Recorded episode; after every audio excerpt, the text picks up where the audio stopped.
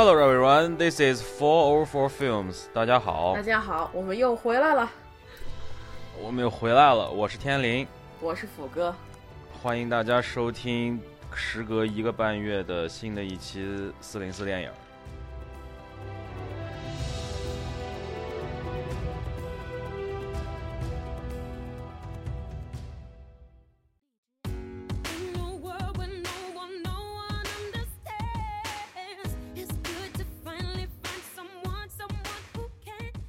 下一步，我就讲，既然咱们说到人生嘛，咱们就讲一下 demolition，、破碎人生。哦，哦对，哦对，那个杰克吉伦哈尔的新片儿，嗯，嗯，好，你来说一下。反正这片儿你是很遗憾没有看，但是我看了。哎，我我好喜欢我，我就是我，我朋友都说你你对杰克吉伦哈尔有执念，我说就是有执念的，我跟你讲，我说嗯他的片儿他，我好喜欢这个演员，我真的好喜欢这个演员。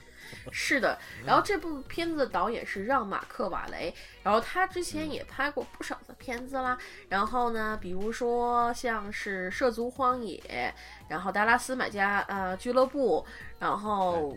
这些比较出，就说应该说是他比较有名的一些片子了。都是在奥斯卡上有有有有提名或者有斩获的片儿。嗯嗯嗯嗯。然后，但是就《Demolition》它这个片子大概讲了一个故事，就是说一个嗯。事业有成的男人，在一天早上和他妻子开车送他上班的时候，发生了一起车祸。然后就在这场车祸中，他是好，就只有一些擦伤，但是他的妻子去世了。由此，然后他，然后他，然后他就是他，但是他妻子死了以后，他并没有任何的感情上的触动。他反而就是对对他来讲，还不如这个感情触动，还不如他去花钱买那个 MM，就是买去自动售货机上去买 MM，结果自动售货机卡壳了，这个触动更大。然后由此他就是靠着给这个 M，就是放这个 vending machine，就是个自动售货机投诉。来抒发自己的感情，然后逐渐一步一步一步解，就是瓦解自己的感情瓦解，认清楚这段婚姻和他的人生，就这么一个故事。这个片子第一最最早上映是在二零一五年九月十号多伦多国际电影节，然后实际上映呢是在美美美是四月八号。这个片子有几个有几个翻译吧，一个叫《爱情上半场》完，这是香港翻译。第二个翻译是崩坏人生，然后那个，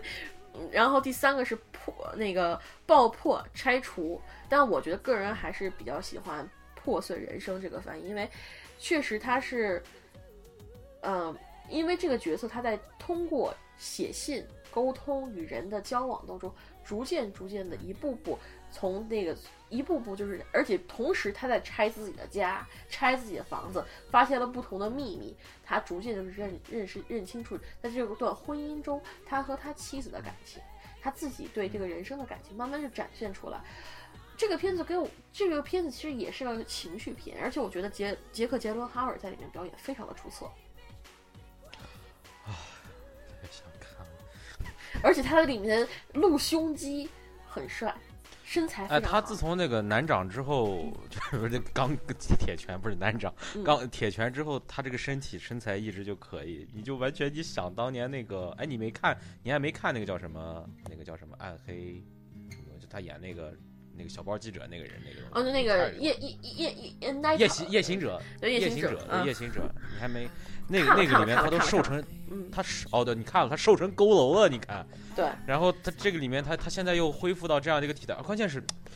他演什么是什么，这个这个是这个演员非常牛逼的一点，而且他那双大眼睛炯炯有神的盯着你，哎呀，真是太可怜，很可怜巴巴的。他其实这这对对对这这部这部电影，因为我看的比较早了嘛，四月初看的，我现在基本上就是说已经开始有点淡忘他了。但是他有几场戏，我现在记忆就是记忆犹新。一场是杰克杰伦哈尔，他啊、就是说在葬礼，在在他妻子葬礼上，就是对着镜子装哭。就是他哭不出来，他他在葬礼上哭不出来，就不停的盯着这个镜子，然后就想抹想哭，但是眼泪掉不下来。嗯，然后这这这段戏，然后还然后之后呢，他有一段戏跟他岳父，他岳父不喜欢他，然后他们在这个岳父就在那个酒吧谈，他就是他岳父就开始不停的哭，就是想念自己的女儿，因为他独唯一的女儿，想念自己的女儿，说自己女儿就说要把女儿的那个遗产啊设为基金什么的。然后他那段时那个时候，杰克哈杰罗哈尔的那个就是表现就是完全就是不在状态中，就看着他，嗯，就是最后突然他说了一句说啊，我终于知道为什么这里卖酒那么贵了，原来这里的那个气氛非常的好。嗯，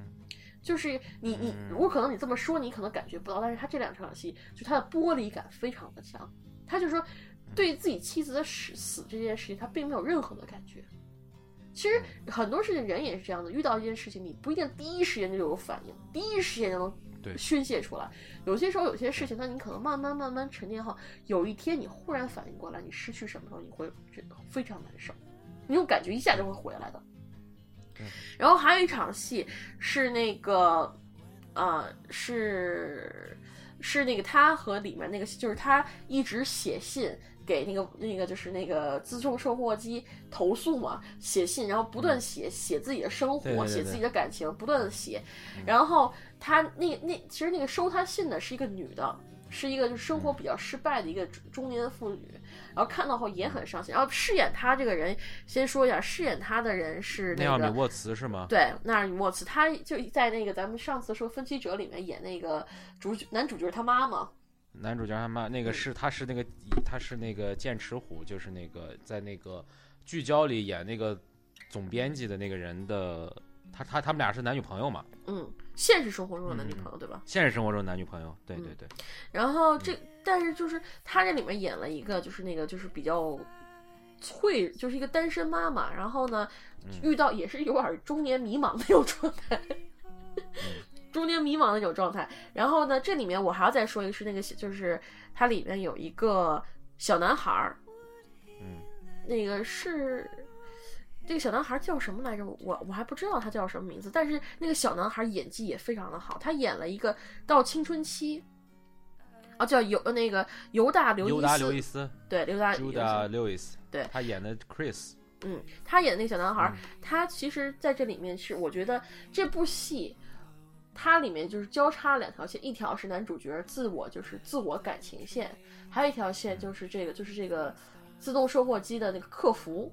和他儿子以及他儿子的这两两嗯一条线，但是我觉得嗯。就客服这条线反而分担了这个男主角自己这边的自我反省，有点分担。但是这个小男孩角色非常的出色，他其实，在一定程度上是帮助了这个男主去认清自己的生活，这是我的感觉啊。我我我因为，然后而这个小男孩他是有一点儿怎么说，他是一个同性恋，他很清楚自己是个同性恋，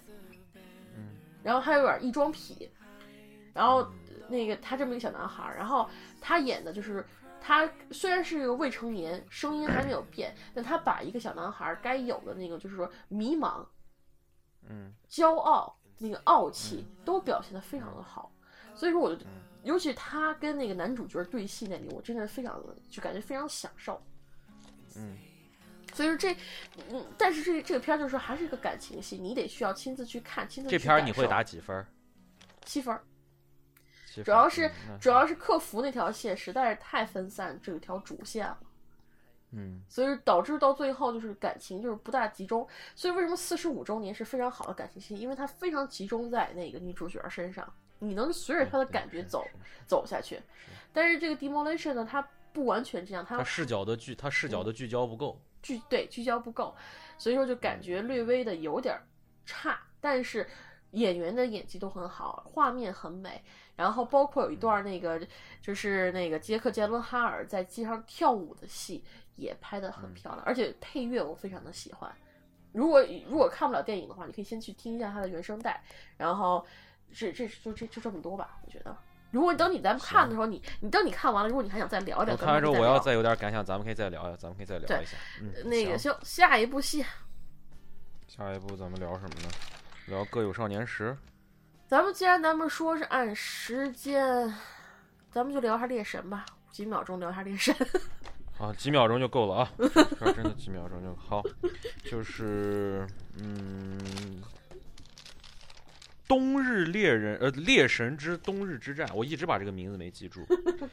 呃，《猎神冬日之战》，它是之前那个《白雪公主与猎人》的前传前传作品。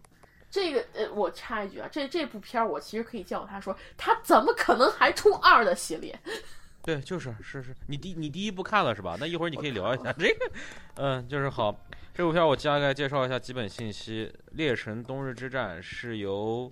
环球制作发行，环球影业制作发行的一个片儿。然后他的导演叫塞德里克·萨克，嗯，这个这个人呢是第一次作为电影长片的导演来指导。他之前是《白雪公主与猎人》的视觉特效总监，他还是那个朱莉演的那个《沉睡魔咒》的助理导演，嗯。就是他是第一次指导，然后这片儿我完全是冲着卡斯去的。嗯嗯，他有锤哥克里斯海姆斯沃斯，然后这几个演员都是现在正当红的演员，艾米丽布朗特、查理兹塞隆，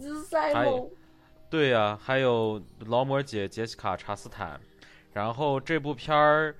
的成本是一。一点一五亿美元，然后它总共全球收下来是一百四十六亿一一点四六亿美元，所以说这个片儿反正没有收回成本也是应该的。呃，我先说一下，我把我把我说的这几点说完，然后你再你再说啊。嗯。呃，首先我看睡着了，呃，看到看到开始就已经扛不住了，真的是就是刚开始就不行，而且这个是真无聊。首先我对这种个人对这种什么童话改编所谓的这种。成人化或者是这种貌似暗黑系的这种改编，我本来我就不感冒，再加上呢，这个片儿确实也剧情没有怎么铺设，这帮人进来一顿胡斗，刚开始姐妹俩姐妹俩分开了，姐妹俩姐妹俩这个这个这个这个不在一块儿了之后，然后这个艾米丽布朗特变暗黑了之后的整个这个感觉，我就觉得太完全就是浅层化，完全就是就是就是没有任何我想得到的东西在里面，所以。这个东西一点都没有给我一点的新鲜感，然后所有演员的表演啊都很表面化，所有人都感觉好像大家都在，都是都是为了那个赚点钱哦。就是当时是是怎么回事？我告诉你啊，这个劳模姐，劳模姐这个杰斯卡查斯坦，她为什么演这个戏？你知道吗？是因为她当时演《猩红山峰》，就就是那个 Crimson Peak 的时候，她是两部一块签的。她说你要想演那个那个片儿的女一号，你必须要在这个片儿里要演一个角色。所以他才接了这个戏，就是这样的一个，就是就这样。所以说，其实就是这帮这帮大卡司，其实可能就是想轻轻松松圈点钱得了。但问题是，那个《Crimson Peak》也不好看。所以说也会有看走眼的时候嘛，是吧？就是也会有看走眼的时候。但但但是我得说，那个就是《Crimson Peak》里面他是最亮眼的一个角色。好了。嗯嗯嗯嗯嗯，然后。这个片儿要是说就是呃，从说一千到一万，到头上说说，哪怕有那么一点点可取的地方，可能就是最后姐妹俩可能对打那段，她的那个视觉效果，就是还稍微有那么一点点亮眼，其他的就真的没有什么好说的了。好了，行了，我就说这么多。嗯，行吧，你要等我吐槽了是吧？行，那我今天快点，简短一点。虽然我挺想吐挺多的。首先第一点，Winter's War，War 在哪里？战场在哪里？大场面在哪里？没有。嗯。其次一点，说预告片里说好的姐妹撕逼在哪里？在哪里？查尔兹·塞隆就出现一个开头，然后再出现一个结尾，没了。然后呢？然后那个艾米丽·布朗一直都是一种处于一种是，就是说，就处于一种就是她是一个冰雪皇后，但是呢，就一直处于一种那种情况外的那种演技方法。反正，对，完了。然后呢？再接下来。就是那个 Huntsman，咱们说 Huntsman 啊，然后那个查那个雷锤哥在这里面演技又贡献了他的演技下限，演的又他妈不好，然后整个剧情都是那种啊，就就是属于就是说那个我我其实我当时看看预告片的时候，我的想法是这样子的，我想是这个有就是那个就是女王。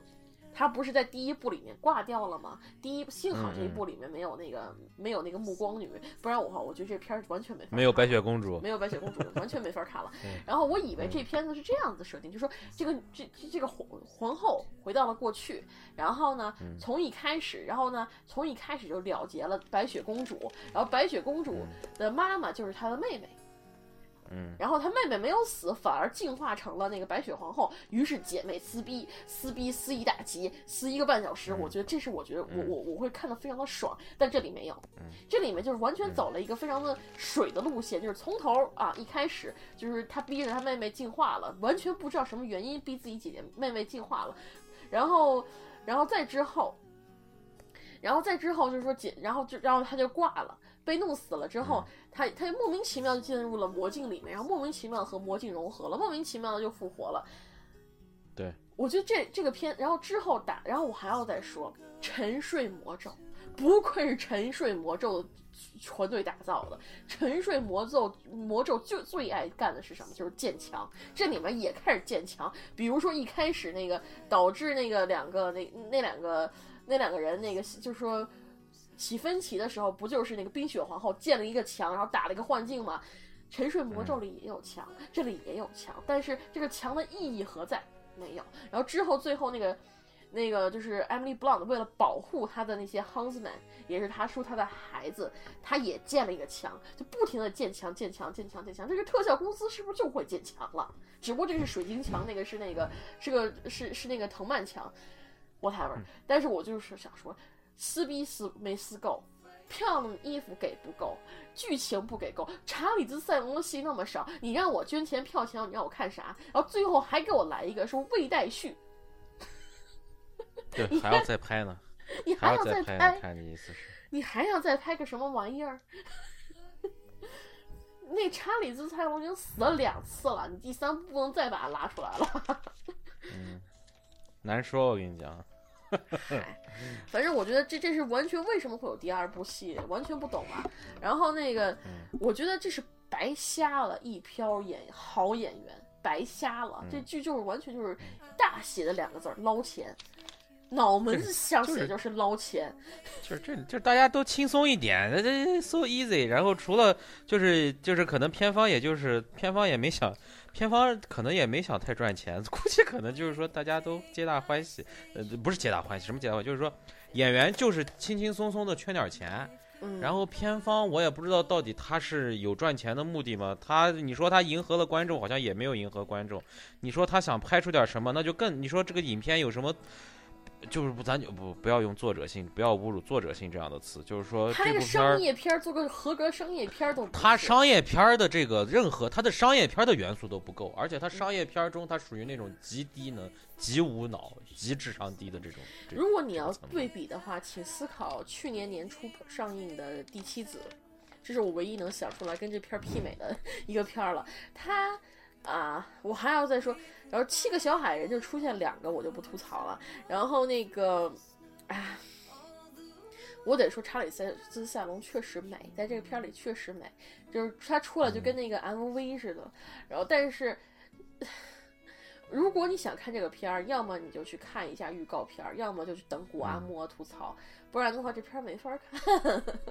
你花一个半小时，两一个四一个小时四十五分钟，你能得出来结论就跟我的结论差不多，可能你会有好评，但是啊，为什么你还要拍二？对，我以为他吸取了第一部的那个缺点，能在第二部有点进化，但没有，不进反退。对，就是就是就是这个，哎，这个片儿它前一部也没有进到哪个情况，所以它可能就是破罐子破摔了，我就觉得是这个感觉。嗯，但是、但是这片儿唯一的拯救他们就是两个女王的美美貌，除此以外没了，没了，没了，对没了，没了。而且而且，其实我觉得就是跟跟查理兹塞隆比，艾艾米丽布朗特还是要差一些。从那个奥斯卡他俩上来颁奖的，当然可能也是因为那个艾米丽布朗特怀孕了吧，可能她那个身材稍微可能没有那么修长，但是哦，那查理斯塞隆真是太美了，所以所以我觉得就是、不说什么，查理斯塞隆真的太美了，太美了，即便这个片儿这么烂，她也真的太美了。是它里面那造型都是非常惊艳的，而且其实有些画面其实还是不错的，尤其是最后那个就是说结尾那一块儿，它有什么那个就是一些嗯。东西出来，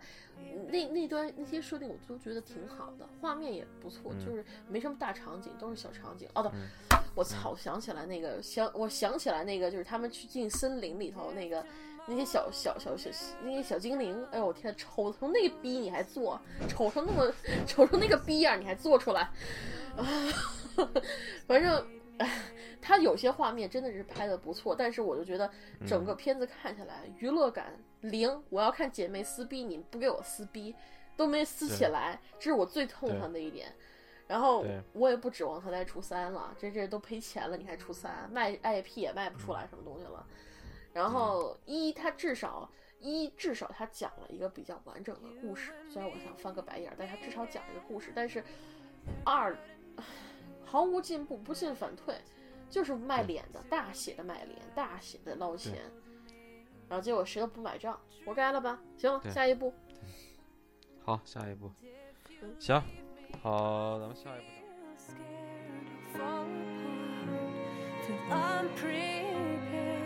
what I did to make it through.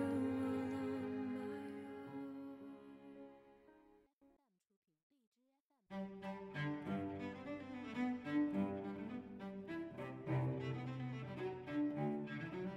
咱们说到了 MV 式的那个表演，MV 式的摄影，以及那个查理兹塞隆之前也是模特嘛，嗯，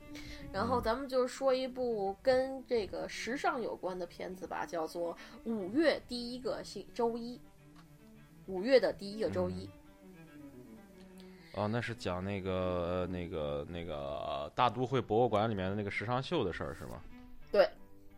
嗯，那个时尚不是时尚秀，是时尚展览。它这个其实这个片子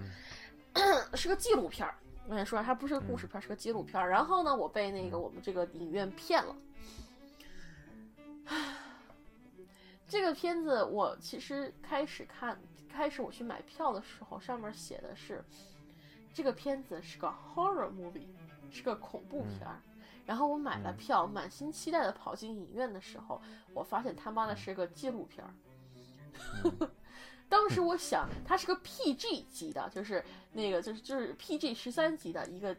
一个恐怖片儿。我觉得这还是挺稀奇的，我从来没有见过 PG 级的恐怖片儿。结果我进去以后看了以后，我发现它它就是个纪录片儿，它标错了，它标错了。但是这个片子其实给我虽然没带期待去看，但是给我反馈的还是不少的惊喜。它其实这个纪录片，从纪录片手法各方面来讲，它其实就是个内部奖励片儿，就是他拍的导演都是那个都是他们那个就是专门准备这个秀，就准备这个展览的那个内部员工。然后那个它里面出演的都是那个就是说，比如说啊。我我又忘他名字了，就是那个就是穿穿普拉达的女魔头的原型，那女叫什么来着？嗯，我也不知道。你就接着说吧，你就说吧，你就。她是那个，就说是他是个时尚时尚杂志的那主编嘛，那个那个女的非常厉害，她就是说，其实啊是叫 Anna Winter，Anna Winter。然后他是他是他是真正的那个就是就是原型，然后他在里面也出演了。然后我还蛮喜欢这个这个就是他这个里面所展现这个这个人物嘛，因为他毕竟是个纪录片，而且他拍的就是说就只是展现出这个就是毕竟是他上司，他也不好拍 太太糟糕，就跟就是说这个片儿就是说这个这个 show 非常的成功。我们要就是说奖励一下各个员工，而讲一下我们干这个活儿多么辛苦，然后拍了这么一个纪录片，手法平平，拍摄平平，嗯，这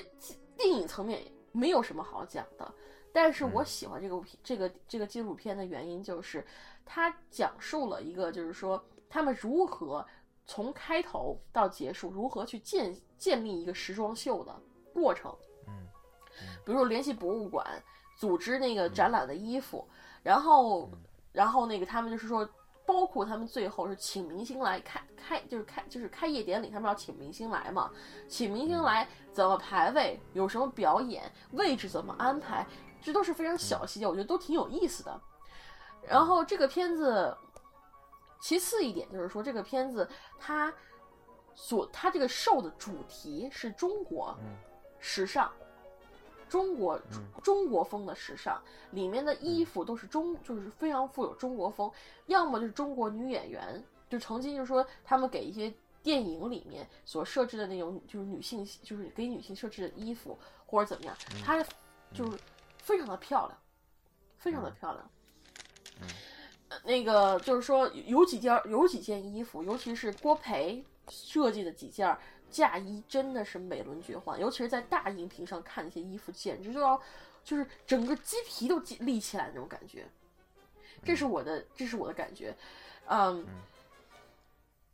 最后一点，我觉得有意思的是，他们这个片子里面展现了中西方的那种文化上的那个冲突。他们拍这个秀的时候，请了王家卫来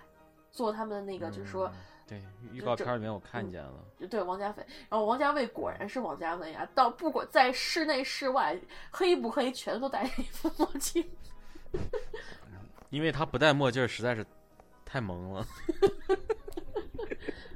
不管怎么样，他都戴一个墨镜。其实这片儿就是你，你可以看到时尚和那个就是电影的交叉，你也能看到一些，而且它里面说到了那个，就我说中西方的冲突，就是冲冲突和那个东西嘛。因为它这这些衣服，一些是中国设计者设计出来的，一些是西方设计者说出来的，有些理念的碰撞，能冲碰撞出很多很美好的东西。而且里面他们也讲了《似水年华》吧，那是流水，就是那个王家卫那个片子叫什么来着？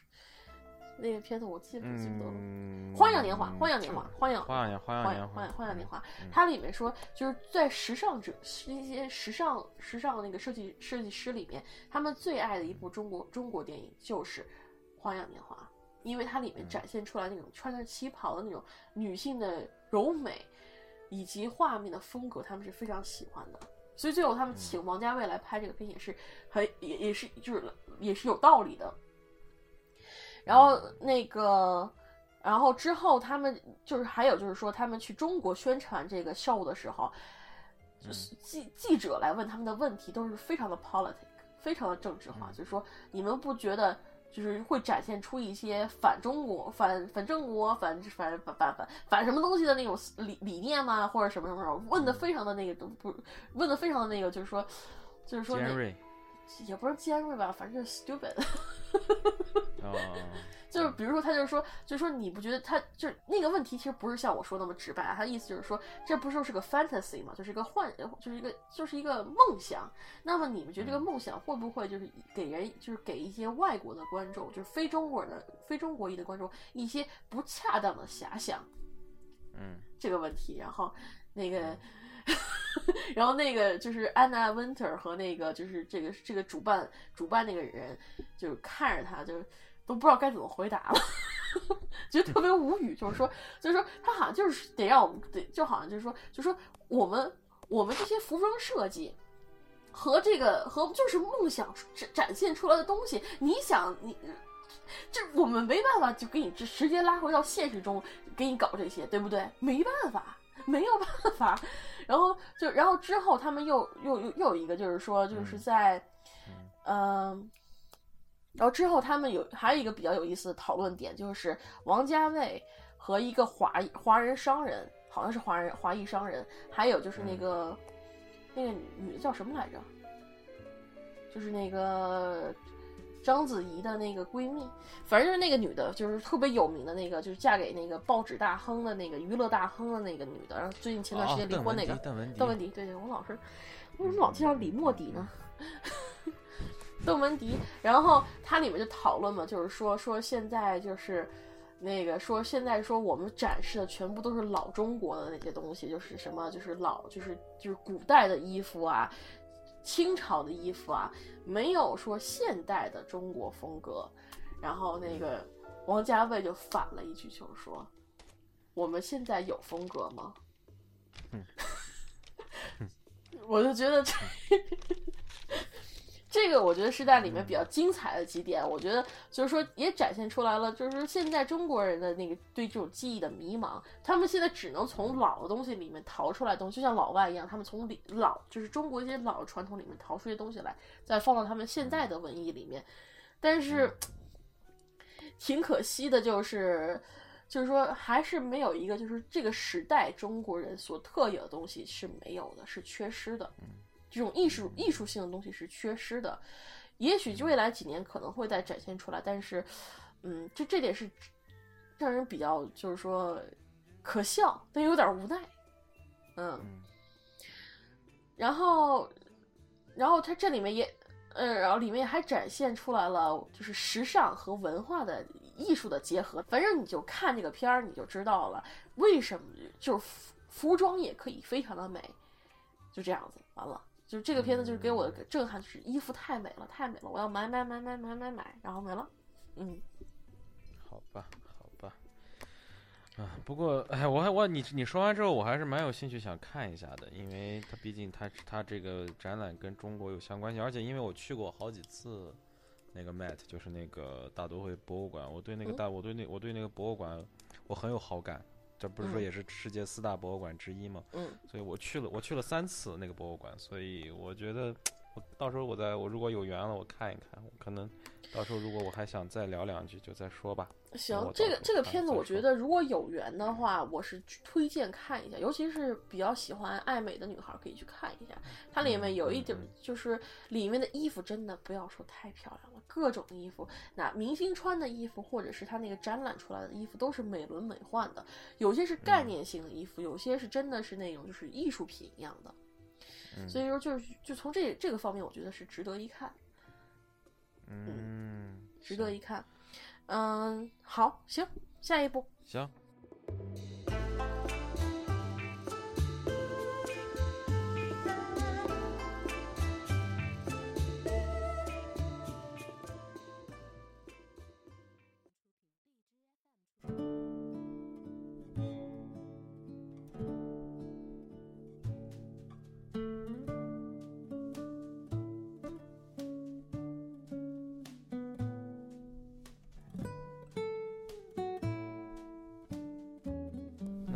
就聊下一部电影辣妹。我说的不多，我就我大概说一下啊，我就说说说说说两点就可以了。因为，呃，电影辣妹首先它是它应该是以 P 片儿的形式进入中国的，因为它是去年就已经在日本上映，而且票房表现算不错的一部电影。嗯这部片儿是由土井裕泰这位导演指导的，然后他也有一些自己好像在，因为我我对日本电影了解不多，但是我查了一下这人资料，他有几部片儿不错，比如说像什么《魔女的条件》《爱情洗牌》和《大约在雨季》，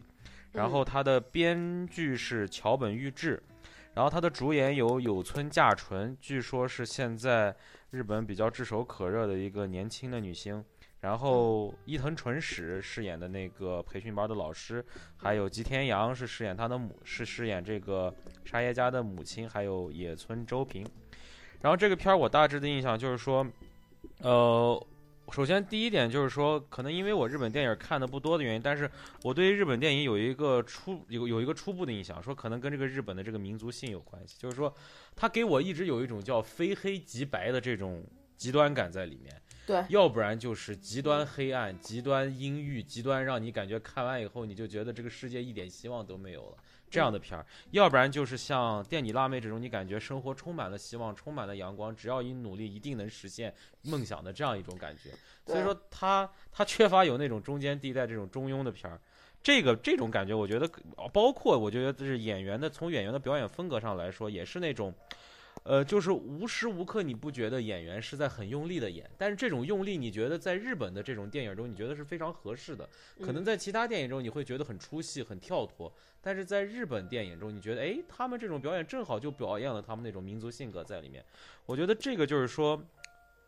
在通过这种这种电影的风格，以及演员的表演的风格，以及剧本的这种写作上，我觉得日本电影已经形成了自己非常成熟的风格。从最早，包括从从从从那个从北野武他们那些电影开始，一直到现在，我觉得他这个他这个风格是延续下来的，是统一的。我觉得这个是特别值得我们中国的电影人学习的一点。嗯先说完，我先听我说，我再说第二点，我就说两点。第二点就是说，这个片儿因为是讲高考嘛，其实是讲日本的高考嘛。就是说，虽然咱们国家就是中国跟美国，因为我也是在国内参加的高考，我也在国内上的本科，所以我对高考，尤其是我高三，我的印象是很深的。所以当我看到这个片儿的时候，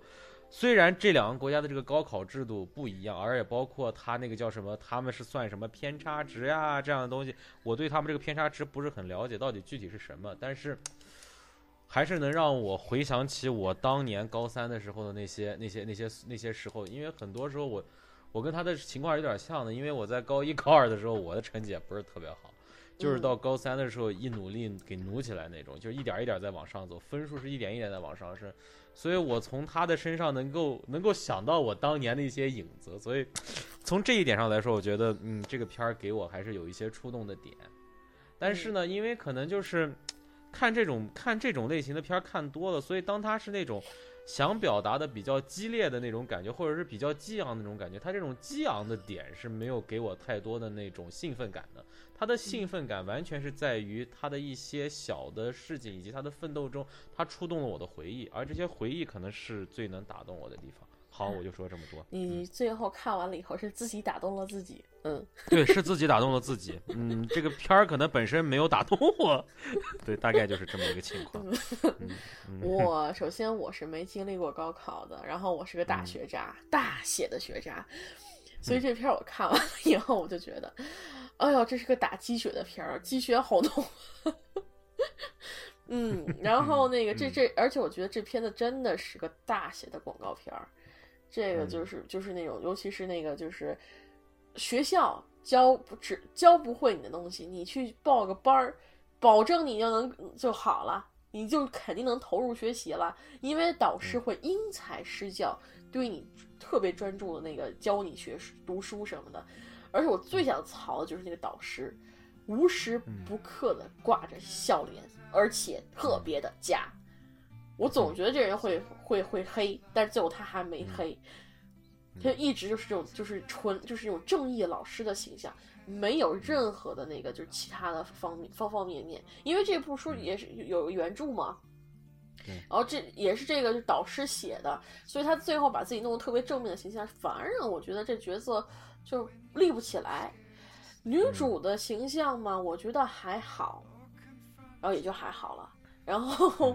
挺青春、挺漂亮的小姑娘，然后不管怎么打扮都挺漂亮的。然后整个片子我看了，我没有觉得有太多触动我的点。可能我因为我没有经历过这种统考，我也没有就是说死命的学习过，所以我这辈子没有奋斗过什么东西。所以结果到结果来，说说说的太重了。哎呀，我这辈子从来没有就说为了一样东西不停的要抓住它，没有过。所以说，他这种积雪在我看来就是非常的远。嗯这个宣不起我的情绪，而且这里面的那些东西，我觉得太过单一，就是太片面，所以我也感动不起来。那怎么办？那那我就这对，这就确实是个人经历的问题，因为你像我们当年确实有一段时间就是生活极其单调。极其单一，就是为了那一个事儿，就是得把分儿考上去，考不上去，感觉自己的命运就完了。因为我是在高一、高二的时候，确实也是碰到了一些不光是自己家庭、自己生活，包括自己的、自己当年跟跟跟自己的那些那些自己的感情经历各方面，好像到高二结束那时候，都感觉进入了一个低谷期。然后当时其实就是说很多事情，很多事情的聚集在那个点上，让我觉得好像说。呃，我我可能并不把高考当做改改变我命运的唯一一件唯一的途径，但是我觉得我至少要证明我自己能做成一件事儿。对，我觉得是当时是这种信念，是告诉我说必须要好好努把力。其实说我当时对于高考究竟对于我的人生意味着什么，我没有太多的考虑，我更多的考虑就是说，这很多事情在那个节点上都觉得让我感觉很失败，所以在那个节点上，我觉得我得我得想办法证明自己能做成一件我能做成的事儿，所以我就努力吧。后来事实证明确实能做成，所以说这个经历可能是让我比较记忆犹新的一个主要的原因。嗯嗯嗯。我我我像我说的，我从我这辈子从来没有奋斗过什么事情，为了一件事情付出我全身的努力，没有过，没有过。嗯嗯。所以我这种就像我这种吊吊尾车，我是永远不可能爬上去翻身做凤凰的。嗯，但是他这种精神值得我学习，尤其是我之后接下来七个星期，我需要这种精神。所以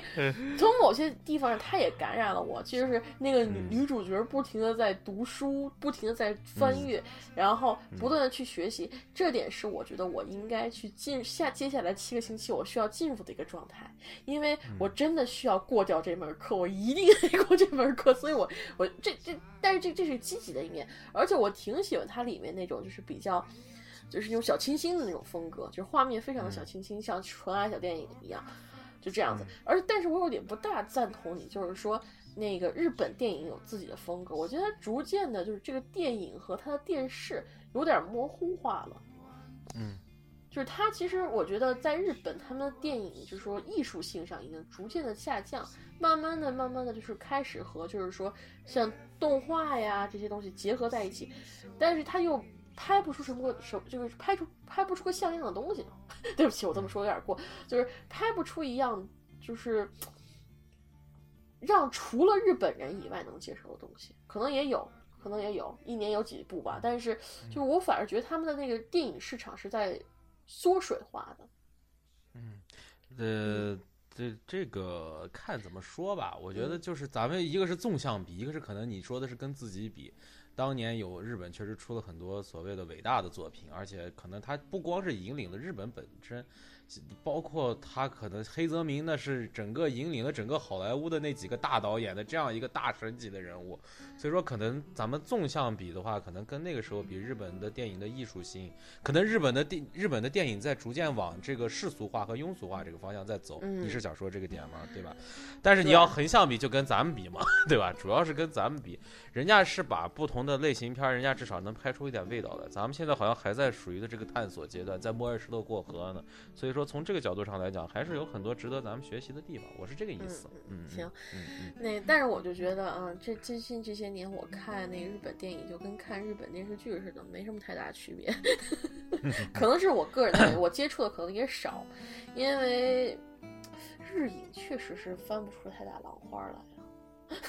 对对，这国家还是太小，我觉得，哎呦，这样说是不太好。就是说，可能它的文化的多样性也不是很多，也也不是它它的文化是非常具有魅力的，但是它我知道是有魅力，尤尤其是日漫改的东西也非常的多，但是逐渐我觉得它电影就是它这个其实就是垫底辣妹更像是一个电视剧的手法，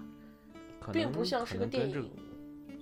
可能跟这个国家整体的这个经济社会状况有关系。这个国家一直现在反正也是在走整个经济啊、社会整个方面，它也是在走下坡路的。它这个 GDP 也上不去。其实这个都是跟国家本身是有联系的，所以我觉得可能说不上。我不知道是什么原因会让你有这样的真的是啊，中国真的是经济上去了，精神经济上去了，精神领域还没上去。嗯，慢慢来吧。文化上的建设是要一步一步来的嘛。嗯、行。既然咱们说到了这个片，咱们就说下那个，嗯，那我就说一下那个。既然咱们说，咱们连着那个啥吧，正好这个也是青春说，咱们把那个《各有少年时》给说了吧。行，《各有少年时》来，《各有少年》正好行。呃，《各有少年时》，Everybody wants some。然后这个片儿是由去年在奥斯卡有很多提名的片儿的《少年时代》的导演理查德·林克莱特自编自导的。前年，前年，前年，前年，对，前年，前年，前年，一四年的电影，一四前年的那个《少年时代》的导演理查德·林克莱特自编自导的又一部新作，然后这部片是由派拉蒙影业制作发行，然后他的他的他的卡斯基本上都是年轻演员，不是很熟悉的，比如说像呃男一号布莱克·詹娜，然后女一叫 Zoe 达奇，佐伊·达奇。然后泰勒·霍奇林、什么格伦·鲍威尔这些演员就不说了，瑞安·古兹曼，就这些演员都不是很出名的演员。他这个片儿主要讲了一个什么呢？他就讲了，就是说一个男孩从高中毕业去上大学，在他开学之前的那个周末发生的事情，发生的包括他首先他是一个刚入大学的一个大学新生，其次他又是加入了他们学校的，他算是体招生，加入他们学校的棒球队。所以他是在开学前的第一个他在大学校园度过的周末的一段生活的一个记录，就记录了这短短几天的生活，大概就是这么一个电影。然后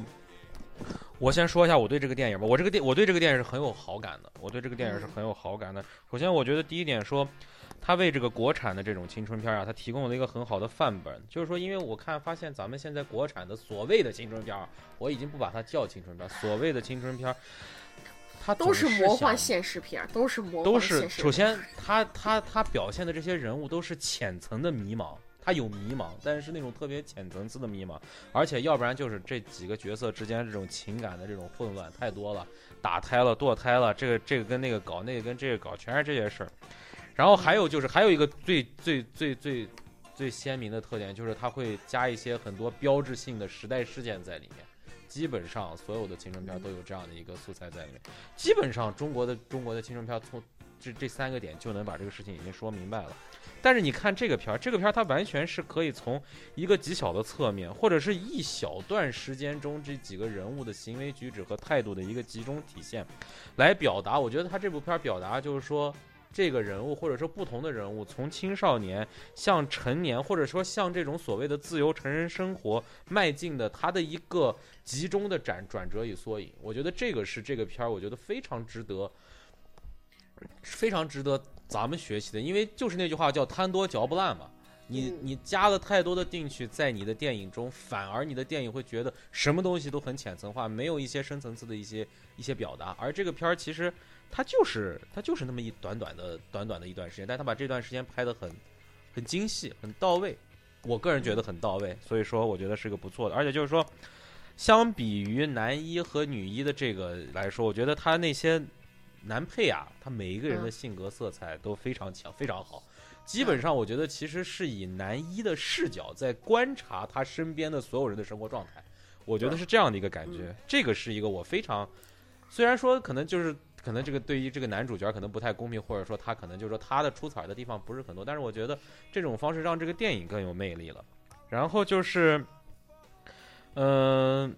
这个视角，这个电影的视角确实是，或者说这个电影的视角，或者这个电影拍摄的内容，是我第一次，是我觉得很独特，因为它专门描写了大学开学前的那个周末的故事。它是我觉得这些小孩对于这种所谓的自由时光的初体验的感觉，就第一次没有父母的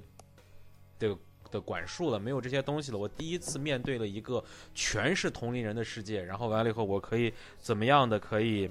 可以，可以，可以，可以，可以，可以。我们新我们新疆话叫发死一下，就是说可以放纵一下，或者说是可以可以撒欢一下。就这种人的这种情感的变化和情绪的变化，我觉得是有的。虽然就是说可能跟我的那个文化背景，或者说是我们在高校中的大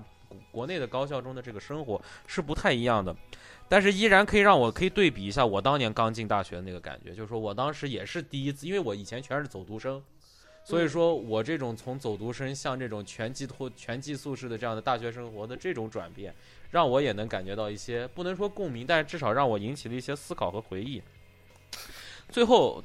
最后我还还还有就是还有就是我想说的一点就是说这这个导演呀，他有他一个是之前那前年的少年时代比较出名，还有就是他之前的那个三部曲《爱在日落》什么《爱在破晓黎明时》什么，就是《爱在三部曲》。那三部曲是非常推崇的，而且就是说，嗯，这其实《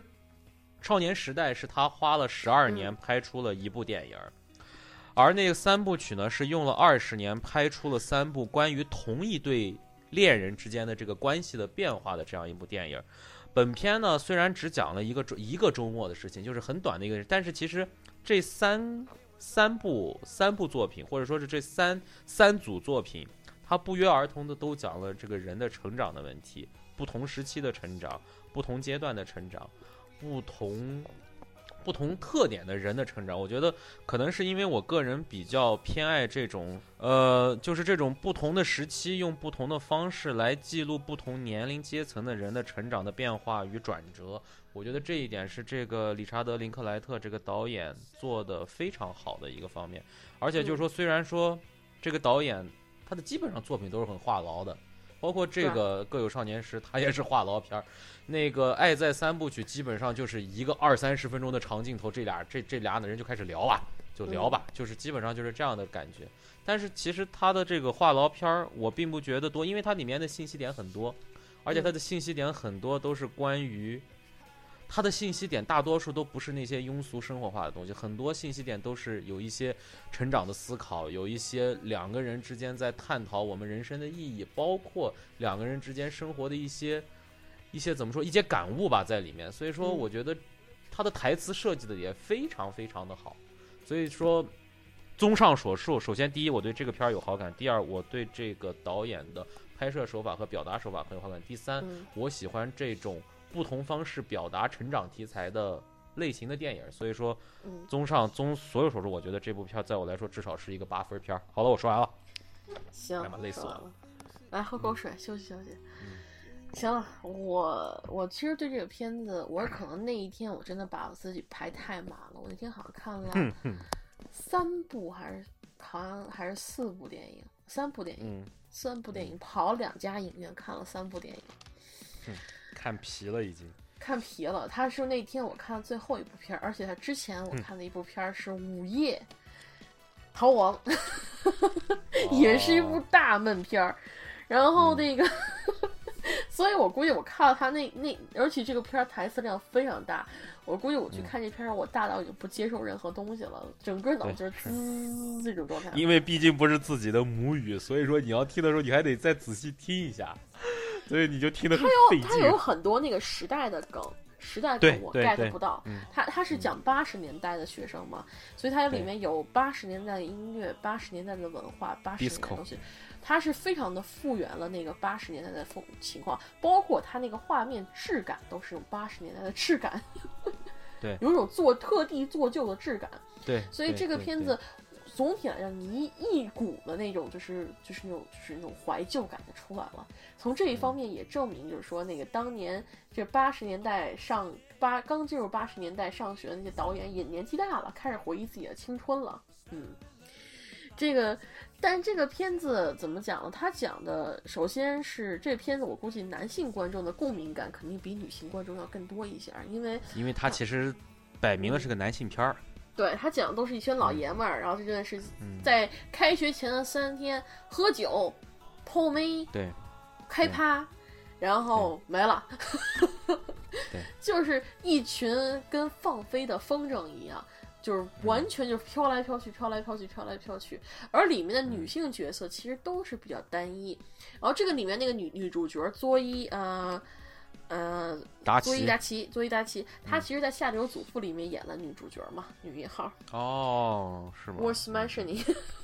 嗯对，她但这个女孩在里面可能是因为男的太多，女的太少的缘故，我觉得这个女孩挺挺好看的。她她长得不难看，她长得不难看。嗯嗯。那个她，但是我不喜欢她长相，这这是另外一个话。说她，我嗯她是她是不难看，但是这个片子我看完的感觉就是，确实不是我不是她的受众，所以嗯我的感受 也就那样。然后里面的帅哥挺多的，身材都很不错。然后它里面讲的其实有些地方。就是说，比如说他讲的男生之间的那些关系，其实也跟小女生之间的关系一样。比如说里面有一个男的，他不是穿了，就是他看的那个男主角的衣服好，说啊我拿走了，或者说是那个，就是说一个男的涂了点香水，是那个小胡子男吧，涂了点香水，然后放在那儿，然后另外就跟，然后另外一个男的立马就开始把那瓶儿往自己身上搂，就是那种女生之间的事儿，这块儿也能发生，我觉得还挺惊讶的。就是其实男生和女生一样，都是非常注重自己外表的。这是我，这是我看这片子，我觉得还是挺有意思的地方。然后那个，尤其是后面，其实就是他其实跟女主角在一起，我觉得完全就是一个另外一种概念，就是女他他是没有见他。不是，这男主男主其实上了不少姑娘了，在那个 在那个电影里，这三天里面至少上了两个吧。然后他就跟那个就是就是就是挺还是太年轻啊，太青涩，太的 sometimes naive。too young too simple，哎呀，对，它里面就嗯泡这个女主，完全就是因为她的外表吸引了他。然后，但是你嗯看他们对话的时候，你就会发现它里面突突就是出现在很多的问题，就是女生在扩谈那个，就是说什么表演呐、艺术嗯啊，什么什么什么，男的就看着他乐，懵逼了，就已经懵逼，只能傻笑。就是 就就只能看着他乐，然后是，然后完全就是说就。完全就是说两个完全不同的那种，就是就是鸡同鸭讲两路人，两路人，鸡同鸭讲，但是他们就是因为青春的荷尔蒙在这一瞬间激发了，两个人就在一起了。嗯这个故，他其实这个他整部电影拍的非常的写实，里面讲就是你可。哪怕你放到现实中，也是有可能发生的。比如说像那个就是保守家庭那个保从那个就是西部来的男的，老婆嗯。那个、就是打电话，然后还有就是说嗯。自己老婆怀孕了、这种事情都都挺逗的，也从侧面讲了一下那个时代的那种风格。然后你像这哥们儿，就是他是这里面最保守的一个，然后他在这群男生里面格格不入，就是就像是我们你你要想加入到我们这里面，你就必须得就是得到我们的认可。怎么得到认可？跟我们一起抽抽水烟、泡开趴、喝酒、泡妹，对，哪怕我们上是同一个姑娘，没关系，我们是哥们儿嘛。就是这个，它里面所展现的就是荷尔蒙扩散，然后尤其在不不受任何拘束的情况下的那而且是荷尔蒙第一次不受激素的扩散的人，究竟是什么样的一个状态？对，但是嗯而且它嗯也是去非常写实，就是青春期躁动的一些孩子，对，还没有完全热呀，嗯就是热呀！我跟你说，它里面也是夏天嘛，嗯也有夏天嘛，也是需要夏天嘛宣泄。嗯，你看那帮人往那个水里跳，什么什么的，这些，哎呀，对啊。然后还有什嗯么那个在车，就是说他们说那房子有几个规定，说不能带姑娘来，不能喝酒，不能开趴哗全来了。然后还有他们特地就组织个小房间，就是说就是就是姑带姑娘回来，你总得办点事儿，对不对？总得办点事儿，那怎么办？那就是。又又不能带上楼，那就只能在楼下那个办事儿了。对对对对对，他就就是里面就表现，而且说男生之间的那种关系也有点那个，就是斗勾心斗角，斗来斗去，也互相骂，也都有。嗯就是说，就感觉就是这种生活东西都特别生活化的。虽然说里面很话痨，他也没有特地讲什么，而且它里面唯一，而且他们去参加了不同的 party，你没发现吗？嗯，比如说一开始就是正常，他们在那个他们自己院子里开，就是正常的那种，就是全部都是肌肉男啊什么的那些那些人开的 party，、嗯然后他们去 disco，去 disco 的舞厅开了几次趴，然后呢嗯又去参加了那个就是那个时候的 punk。就是那种，就是那 那种摇滚乐，就是非主流、嗯 非主流的那种那那那种音对对对乐那个乐会乐队，然后还有参加的各种趴，而且最后是参加那个他女女女主角的那个文艺趴，那 Halloween 趴，对也不能哈喽，就是就是就就就是就是一装对 cosplay 趴 cosplay 趴，就是那种特别搞文艺的那种东西，它不同的趴都在里面，它做就就是说展现出来那那种就学生时代的那种幻想啊，对未来的那种就是感觉啊什么的，而且是一种集中展示，我觉对得集中就是展示对它的那种，对对对对对，集中展示，然后里面就是说，然后那个到最后该上课了，电影结束，我觉得这最巧妙是他在最后放了就是要上课了，这个电影就结束了。对对，因为人我觉得最妙的一点。对，但是嗯就是这就是前三天这三天的疯狂，到最后回归的现实，或者说是就是说进入了正常的生活轨道。我觉得这个片子，我觉得如果是。我也不能说完全推荐给男性观众看，但是至少我在我看那场是那个 VIP 厅嘛，你知道 VIP 我说过我去那个厅非常的小，不是那个就是嗯 Dandas 那家，非常的小，嗯然后就大概三四排，然后那个最后一排站起来都能挡着那个播放仪那种那种状态，你知道吧？嗯嗯嗯嗯，嗯然后我旁边坐了一个一对夫妻，然后前面坐了个女孩儿，前面嗯斜前面的女孩儿睡着了，然后那个有一半儿的时间我能听到后面几排不停的传出呼呼呼的声音，啊，然后我是在我是在纽约看的这个片儿，然后嗯我是身边不时能发出男性的笑声，对男生的时候声，对，尤其是男生笑声。我觉得这个片子就是说，有搞运动的男生看了，体校出来的男生看了，可能会更有共鸣感在这里对面。对，而且他们可能很多就是去看的片儿，我发现可能是。呃，四十岁起的那些男的，然后他们确实可能对，首先对八十年代的很多的梗他们有共鸣，然后再加上就是他们那个岁月，可能他们也干过一些那样的事情，所以可能他们看完更有更有共鸣感。嗯，对对对，就是说，他们就，然后但是女的，我就知道那个我斜前面的女孩睡着了，就是 后后，嗯。然后就完全睡着了。然后那个，呃，反正小听的好处就在于你能很密切的观察到旁边的人是什么状态。嗯嗯，对，是的，是的，是的，所以说这个片子就是说，嗯，就是他还是那个导演的一贯的风格，嗯，但是他你也就像你说的，就是一种青春一种另类的青春片，就是展展现出嗯性荷尔蒙爆发，但是也很贴近生活。但是我觉得中国的青春片太过脱离现实了，哪有我身边没几个就就没遇到过有人堕胎的，你知道吗？也可能我交际圈少，没有几个、嗯这种事情闹得那么大的，真的很少。谈恋爱可能有，讨这个都有可能有，但是也有可能跟有也有可能是因为我们国内的学生都太忙于高考了，根本就没有青春这么一说。我觉得就是至少我在大学是感受到青春岁月的那种所谓的我们叫什么青春岁月，就是叫我们可以自由的去支配自己的时间，我们嗯可以首先有很多人可以选择去好好学习，像我这样的人就可以选择，比如说第一是参加很多社团的活动，或者说这些东西；第二，比如说包括为自己未来的工作有一些考虑；第三个就是有一群哥们儿可以胡可以胡吃海塞，可以大肆的放纵的干一些做一些事情哦，在法律允许的范围之内，然后然后就是这些东西，就是我们在高校的时候真的是发生了，但是我是觉得国内的青春片儿没有把我们的生活拍出来，他们拍的都是那些编剧和导演脑子中臆想的青春片儿，对？说的太对了，这句话我给你点赞，对啊就是臆就是想的。就是我们也是都经历过那段时间的。不同的人，当然不同的大学，不同的人，从不同来的人，你有不同的同学，你会经历，可能会有不同的这种经历。但是我觉得，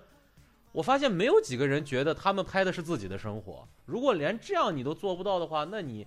你没有资格称为这所谓是真实的，就是正宗的青春片呀，没有我们的青春在里面呀，这个是最最严重的问题。我我觉得他们脑子里想的还是就是说给你造个梦，在对这个梦里头，男的女的就不是撕逼就是吵架，所谓的闺蜜就是撕完逼我再抱着你哭一顿就好的事儿，然后闺蜜就是用来卖的，然后这些东西，嗯对，这些不是我们的青春，人人的生活没那么 dramatic，你能不能阳光一点？对。虽然说这个世界存在那些比较 dramatic 的事情，但是也存在那种 dramatic，但是大多数人是没有。有些时候，这种就是像这种专门就是怀念一下那段时期间的那个故事，我觉得还是值得有的。他是应该是，我觉得更多的应该是他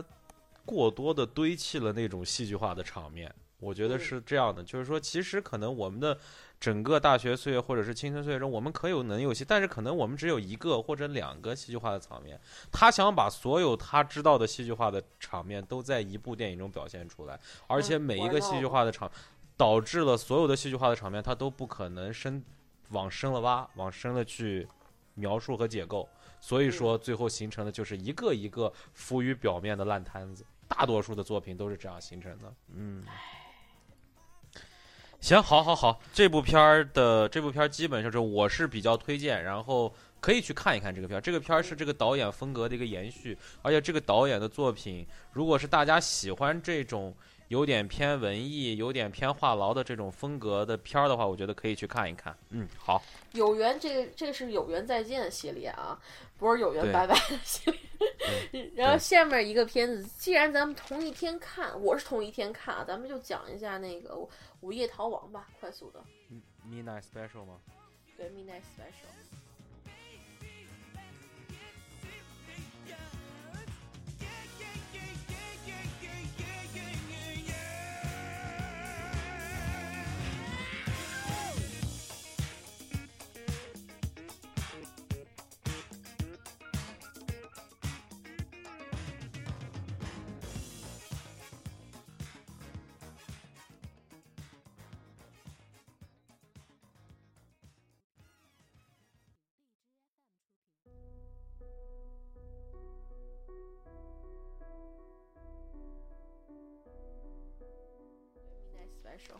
嗯嗯，你来说一下吧。那部片儿我真的是说不成，因为那部片儿我是整个是睡下来。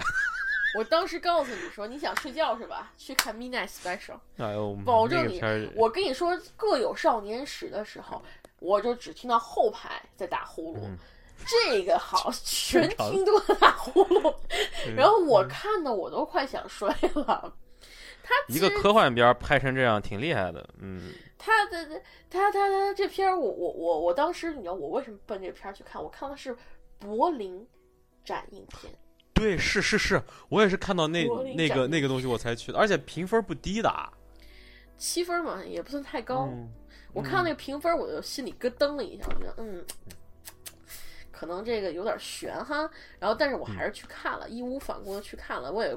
就自己作死，你也怨不得人啊！我跟你讲，这个片子它是它的标签儿，我跟你说，我电影那个电影院标签儿真的是更过火了。它是 sci fic、呃 sci fiction，就是那个科幻电影，后面又加了一个 horror，恐怖。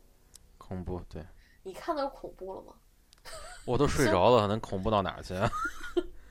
这个都没有把我都没有把我啊吵醒的片段，你敢信？不是我先看的吗？你你这嗯你也知道了，没有恐怖。他这个片子，他们说这个这个是我看了一下影评，因为我看我看了这个片子，我的影感是我什么感觉都没有。我也，很累我就是很累对，看完很不，我就看我就到最后这个最后那个半个小时我醒来了，然后就看了一下，就看他不是构建起了他的那个世界，然后什么怎么怎么就是那个那些奇异的房建筑出来了，就我就到那儿我醒来了，然后就没嗯了，就基本上就是这样。对对对，但是这个片子哦，我我说错了，刚才不是展映片，它是竞赛片，竞赛片对是反正我看到的，它是很多，它是些电影节的这种竞赛片，所以我觉得，哎，说不定可以，说不定可以，然后就进去了。进去了之后，五分钟就着了，然后就一直睡睡睡睡睡，也没有任何咣咣咣的响声，然后能把我吵醒，然后一直睡到半个小时，差不多醒来了，然后看了一个结尾，就嗯看到了就是那个小男孩被被掳走。掳走了之后又，又跟那个那是 NSA 吗？还是哪的那个那个那个男的有一段互动？嗯哦，就是凯洛伦嘛，就是凯洛伦嘛。跟凯凯洛伦 Kylo Ren Kylo Ren 哦，凯洛伦就就是就是那个星战七的大反派 Kylo Ren，、嗯，对就，演那个家伙，那家伙我觉得长得特奇怪，然后这片儿完全不戴面具，看下来我还是觉得他长得挺奇怪的。但是然后但是不管怎么说，他嗯演技也挺尴尬他长得特别像，他长得特别像外星人，你觉不觉得？他应该在这里片里演外星人，嗯，但是他就是啊，这就是就这个这个片子它有译名嘛，要么就是《午夜逃亡》，还有一个译名叫《通天眼》，我觉得《通天眼》更合适合适一点儿。对，但是通天眼》更好一点。然后 Midnight Special 它也其实，它它这个片名其实就挺让人就在想，它为什么要起这个名字？后来它嗯片尾里面放了一个就是西部音乐，就叫 Midnight Special，就是午夜特、嗯特别特别节目嘛。然后这里面，而且大多数他们逃亡的时间也都是在午夜，所以说它也叫午夜逃亡。这个具体嗯讲了个什么故事呢？就讲讲一个男的，他一个邪教组织下面的一个男的，他有一个儿子，八岁大的儿子。他这个儿子呢，有特殊的功能，可以就是破解周边的所有的信息，而且眼睛会嗯放光。如果触跟他目光直视的人会，就是说会看到一些，就是说未来或者是预知的东西。然后他们那个就是邪教组织呢，也不能说邪教组织，反正就是一个不合法的宗教组织呢的头头，就把这个孩子收为养子，当做那个神童供着，就是对就说有了他，我们就是那个就就是可以就是预知未来、啊、圣子有点那种圣子那种感觉在对对对对对。然后最后他，但是他这作为这个孩子的父亲，亲生父亲，他不能接受这个，所以说他把这孩子偷偷带了出去进行了逃亡。然后一边嗯他要躲着政府的人，因为政府发现这个男孩能破解国国家性质的机密，引起了他们嗯注意，所以他们端了那个那个邪教组织，然后并且呢。就是说去寻找男孩。另外一方面，邪教组织因为要举就是举行一个集会，他们需要这个男孩回来，所以也进行了对这个孩子的绑票。嗯就是说，然后这这一，然后这这里面，然后就是演员嘛，一个是迈克尔夏农，迈克尔夏夏农里面山农山农对，山山农，他就是那个我们的那什么将军来着？那个超人，超人里面那个，呃，叫什么什么将军来着？超人钢铁之躯里面那个哎呀那个萨德将军，啊你萨德将军造造造，然后那个佐德将军佐德将军佐佐德将军，然后嗯那个，然后那个就是还有我们就是凯尤润，凯尤润那个剧，还有 克里斯汀邓斯特对，克里斯汀·邓斯特，然后这这这这么嗯几个演员，小演员就是我也不知道他的什么名字，反正杰顿李伯赫这个演员这个演员我觉得他还演的可以。呃，这个这个小演员，他他把那个他把那种圣子的劲儿演出来了，就是感嗯觉对什么事儿他都很冷静，而且很成熟。这个小演员还还还可以，还能看。这个小演员的经验也很丰富了，他都演了不少电影，而且还演了很多重要比较重要的角色。这个小孩儿，嗯这个小男孩儿，我觉得就是这最近我不是看了这些片儿都是小演员嘛，嗯、我觉得这个小演员比那个，反正就不会比那个 Jacob 差，但他年纪对好像比对他大对，嗯他比这个不要大，但是就是那个，就是说他们俩的，我觉得还就是说他们有自己的一个表演在里面，而且这个表演让你感觉看得很舒服，就是嗯这个感觉是比较好的，所以我觉得这个小演员还蛮有前途的，叫就叫杰顿·李伯赫，所以估计可能这未来这小孩也不错，也有前途。嗯，看吧，这个看吧，没准儿他们嗯最后就就又又就是就不演戏了，也没准然后还有一个就是乔尔艾啊、艾哲顿，他是一个就是虽然名字可能不大耳熟，但是他演了不少戏里面的那个配角儿。对对。然后他这里面也演了一个配角，是负责这部戏里面的，完全就是这部戏的那个嗯保镖式的一个角色。保镖，脏活累活好像都是他来干的，干。对，然后这部嗯戏我觉得就是说，科幻的点其实就是最后那一瞬间，就是那个就是出，就是说他们的他其实就是说这个男这个男孩其实不应该属于在这个人类世界，他应该属于在人类更高的一个次元上，所以他才能接收到很多奇怪的信息，而且会发光，他不能看阳光这些奇怪嗯。问题。但是这个作为一个科幻片，它虽然这个设定是很科幻，但是它对剧情的本身并没有什么决定性的问题。就是说，嗯就是说咱们换换设定，就是说这个他就是就是说这个这个父亲一直就想把这个孩子送走，因为他觉得这个世界不适、不适合他，所以就把这个孩子送到那个孩子所说的地点，让由这个孩子就是说回到他应该去的那个世界嘛。嗯你也可以想做是回归正确的家庭，就是养了一个多年的孩子，我送回他的原归家庭。他讲的就是一些父子亲情类的东西，对用这个科学外包装下讲的科幻的躯壳下讲了一个父子情的故事。父子情的故事，然后没有恐怖的地方，什么都没有，除了小孩突然砰一下冒光，那是挺可怕的。除此以外，嗯就并不是一个就是说真真真正正的那种，就是你你希望有激激动人心的东西，但没有。我觉得这个片子真正让我觉得比较有感情触动的是最后一场戏，就是男孩儿他最后，我就剧透了，你们看吧，剧透、这这这这戏我觉得没什么不好剧透的，就是嗯这个男孩儿他最后走到那，就是离开了这个世这个次元和那些神奇的建筑消失了以后，他的父亲就是也被抓了嘛，因为他是那个就是就是那个就是飙车什么乱七八糟的事儿，反正给抓抓了起来。嗯。然后他父亲的眼睛闪着，就是最后一个镜头是他看着他父亲看看着外面，那他眼睛中不停的反射着不同的光，然后我就觉得他可能是他父亲也在那个看到了儿子在异世界里面的，或者他儿子在异世界跟他交流，也有可能。对对。但是除此这种父子之间的这种沟通以外，这部戏真的是，我觉得没什么特别好说的。嗯就是，是是就是，嗯、这部戏这部戏因为在美国也不是一个以大片的性质上映，也就是好像反正也也没有形成太大的太大的波澜，所以说差不多也就可以了。行，咱们现在继续说下一步吧。行，下